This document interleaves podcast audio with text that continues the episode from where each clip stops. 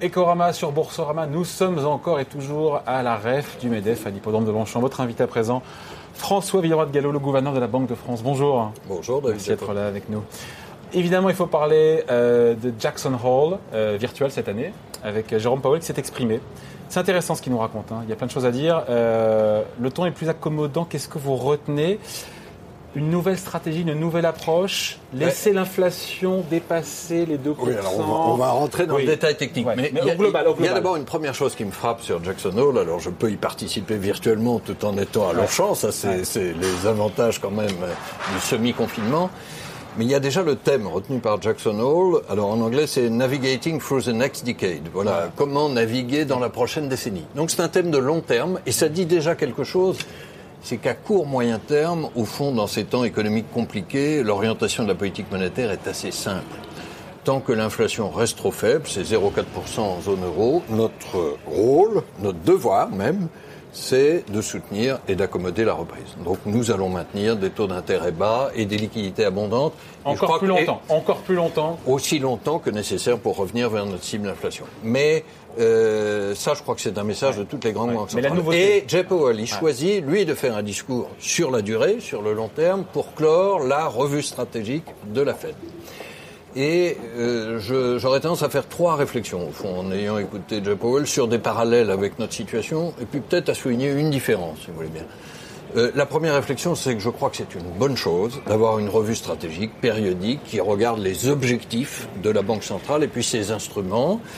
Nous, nous avons décidé de la lancer pour la Banque Centrale Européenne en janvier dernier autour de Christine Lagarde. Nous allons la mener en écoutant au maximum les citoyens, les entreprises, etc. Et nous allons la conclure très probablement au deuxième semestre de l'an prochain.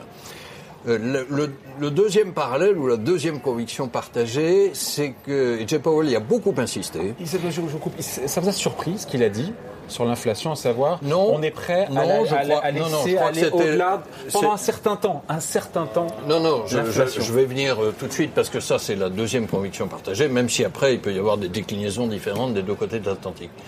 Mais c'est qu'il est essentiel d'avoir un objectif ferme d'inflation vous savez, ce qu'on a appelé l'inflation targeting, hein, le, ciblage d'inflation, au fond, se renforcer de ce discours de Jay Powell. Donc, ce qu'il dit, lui, c'est la nouveauté. Il dit le ciblage flexible d'une inflation moyenne. Chacun des deux adjectifs compte. Flexible et puis surtout moyenne. En français, on comprend quoi? On comprend ça, ça, veut dire, ça, veut dire, quand on a été en dessous de 2%, qui est son objectif pendant une certaine période, on va accepter d'être au-dessus pendant... Alors, il n'a pas précisé la période, ça c'est le flexible. Nous, on verra quelle forme ça prendra à l'issue euh, de, notre, revue stratégique. On n'est pas du tout obligé de faire pareil.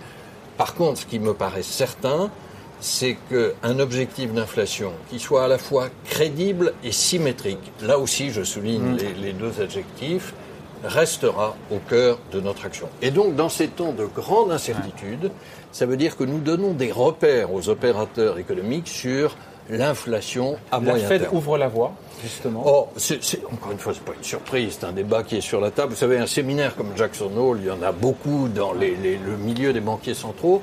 Et, au fond, je crois que c'est une des vertus de ce milieu, qui, n'a pas que des qualités, mais qui euh, quand même en débat permanent avec les économistes, avec les universitaires et de plus en plus avec l'opinion.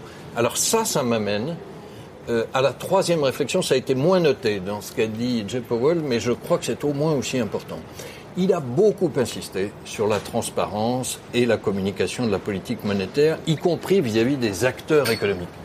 Pourquoi Quand on dit politique monétaire, c'est un terme qui apparaît réservé aux spécialistes, hein, aux marchés financiers, aux, journalistes. Nous, ici, on aime bien. Non, non, vous, vous l'aimez beaucoup. Euh, mais, mais pour l'opinion et pour la grande majorité des acteurs économiques, ça reste un peu abscon. Et au fond, la conviction que je partage avec lui, c'est que mieux communiquer sur la politique monétaire, la faire mieux comprendre, c'est pas seulement un enjeu démocratique, ce qui est déjà extrêmement important parce que ça légitime nos décisions. Mais c'est aussi un enjeu économique. Parce qu'une politique monétaire qui est mieux comprise, elle est plus efficace. On, parlait des anticipations d'inflation, des projections d'inflation des agents économiques. Si elles sont partagées par les ménages et les entreprises, elles vont se réaliser plus facilement. Et donc, dans tout ce processus que nous allons conduire hein, dans, dans l'année qui vient, nous l'avions commencé, il a été un peu interrompu par le Covid, mais nous allons, y compris nous, à la Banque de France, organiser des événements, les ouvrir au maximum pour que chacun puisse poser ses questions et s'exprimer. Et donc, euh, je, je, crois que là, il y a, y, a, y a, vraiment trois convictions partagées. Alors j'ai dit qu'il y avait une différence. Oui, oui, il y a, un truc sur l'emploi. Un truc sur l'emploi. On n'a pas parlé. Il nous dit ah. quoi, euh, Jay Powell? On fera passer la Fed fera passer l'emploi avant l'inflation. Non, il, il n'a pas dit comme ça. Il se trouve là, il y a une différence juridique hein, entre la BCE et la Fed c'est que nous, nous avons un mandat avec un objectif central, c'est la stabilité des prix, l'inflation, et puis un certain nombre d'objectifs secondaires, alors que la Fed a ce qu'on appelle un mandat dual, c'est-à-dire à la fois l'objectif de l'inflation même niveau. Là, nous dit l'emploi sera avant l'inflation. Euh, euh, je ne crois pas qu'il ait dit ça, mais euh, il a situé les, les, les deux à, à une importance forte. Il se trouve dans la conjoncture où nous sommes aujourd'hui, comme l'inflation est trop faible, c'est ce que je disais au départ sur le fait que nous allons soutenir et accommoder la reprise, aller vers notre cible d'inflation, ça veut dire aussi soutenir la croissance et l'emploi par des taux bas et par des liquidités abondantes. J'en viens à la différence, si vous voulez bien, parce que je ne crois pas que ça soit cette question d'emploi. Il y a un mot qui n'a pas été évoqué par, par Jay Powell, ni par euh, le FOMC, hein, le comité qui l'entoure, c'est le changement climatique et c'est la prise en compte de la transition écologique dans la façon dont elle modifie l'économie et la politique monétaire. Et ça, nous, à la Banque Centrale Européenne, nous avons annoncé que ça ferait partie de notre revue stratégique et je crois que c'est à juste titre. Euh, donc ce qu'on retient, en tout cas, moi ce que j'ai retenu, mmh. c'est donc cet euh, objectif d'inflation moyenne dans le discours de mmh. Jay Powell avec un dépassement pendant un certain temps au-delà de la 2%. flexible d'inflation moyenne. Tout, l'équilibre est, entre ces deux adjectifs. On peut parler de nouvelle stratégie, de nouvelle approche, de ton plus accommodant Écoutez, je crois qu'encore une fois, c'était largement anticipé parce que euh, discours de Jay Powell n'est pas sorti d'un chapeau. Hein. Il a été précédé toute une série d'événements de rencontres avec les citoyens, ce qu'ils ont appelé Fed Listens. Hein. La Fed écoute et la Banque de France écoute. Et puis des rencontres académiques, etc. Donc cette idée avait flotté, avait, avait circulé. Mais je crois que c'est une confirmation. Nous retiendrons peut-être des modalités différentes. Je ne veux pas préjuger de notre propre débat. Mais c'est une confirmation qu'avoir un objectif d'inflation, je le disais dans notre cas, crédible et symétrique, c'est un aspect absolument central de ce que nous apportons aux acteurs économiques. Euh, vous savez, David Jaco, dans ces temps de grande incertitude, je crois qu'il est important que la Banque centrale puisse donner des repères. Là, nous donnons des repères crédibles. La, la, conséquence pratique, c'est que les taux d'intérêt vont rester quasi nuls encore plus longtemps que ce qui était prévu quand on écoute le discours de Jay Powell. La conséquence pratique, c'est qu'on savait que ça serait, ça, ça, durait longtemps, mais là, ça sera encore plus. Ça va dépendre de l'évolution de l'inflation, mais je crois qu'effectivement, et si je reviens de notre côté de l'Atlantique, nous, nous maintiendrons des taux très bas, beaucoup plus bas que les taux américains, au passage, puisque euh, en Europe, les taux sont négatifs pour faciliter la distribution du crédit par les banques nous maintiendrons ces taux très bas aussi longtemps que nécessaire. Dernière question, François Villard Gallo. Euh, alors je sais que la BCE n'a pas d'objectif de change, mais l'euro a continué à s'apprécier. Vous avez dû voir cet été, vous regardez, j'imagine, les, les, cotations, l'euro-dollar qui est monté jusqu'à 1,20. On est redescendu à 1,18. Est-ce que cette hausse de la devise européenne vous gêne ou pas? Euh, la BCE n'a effectivement pas d'objectif de change, puisque je le disais, elle a un objectif de stabilité des prix et, et, et, et d'inflation. Alors, nous regardons le change par son effet indirect sur les prix, mais c'est un, un des canaux. Donc pas de problème, je, note, je, note juste, je, note, juste, au passage par rapport à vos questions sur est-ce qu'on s'attendait à ce qu'a dit Jay Powell que quand vous regardez la réaction du marché d'échange cet après-midi en tout cas, il a extrêmement peu bougé. Donc c'était, si j'ose dire, c'était dans les cours, c'était anticipé. Bon, mais il ne faudrait pas que l'euro monte trop vite comme face au dollar. Est-ce qu'il y a un seuil au-delà duquel, je pense à 1,20 parce qu'il est symbolique, au-delà duquel, eh ben voilà, euh, la BCE pourrait par sa parole intervenir pour dire. Euh, Je vais vous surprendre beaucoup, David Jaco. Même avec le sourire le plus positif que vous puissiez avoir, vous ne me ferez pas m'exprimer sur le change. Bon, et on termine juste, dernière question. Vous avez participé à une table ronde sur le thème justement ce que les, les grands dirigeants ont, en les dirigeants ont appris de cette crise, s'il fallait ne retenir qu'une chose.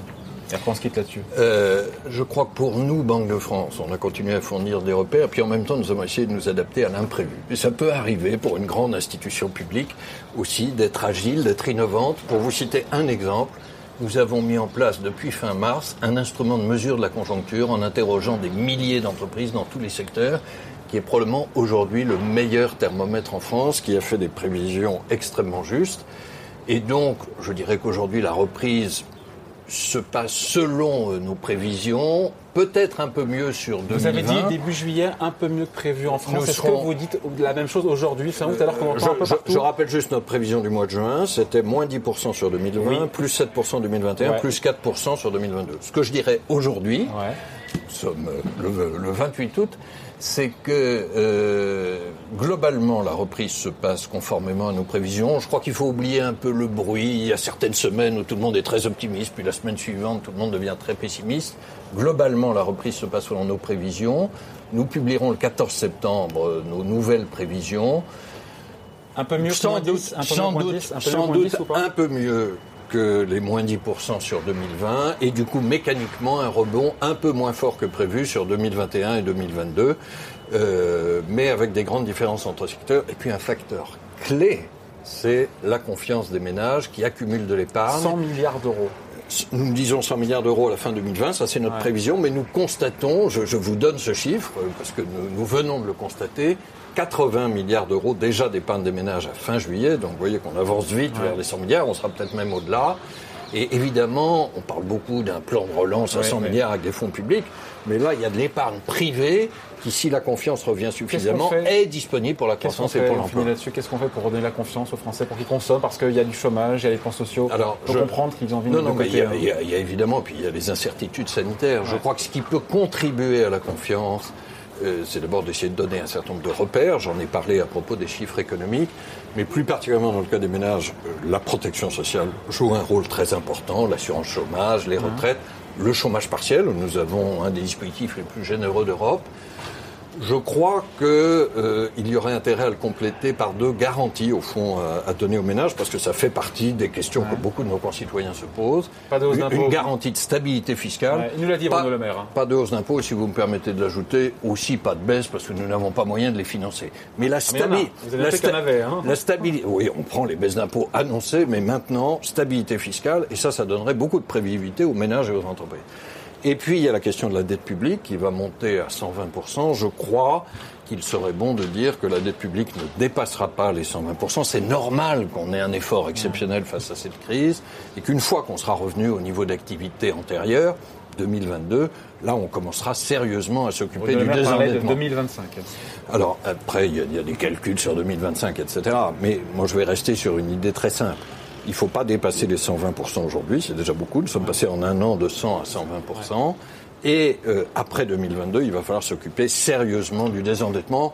Et ça, ça veut dire faire comme tous nos voisins européens l'ont fait, mieux maîtriser nos dépenses publiques. Une et après l'autre.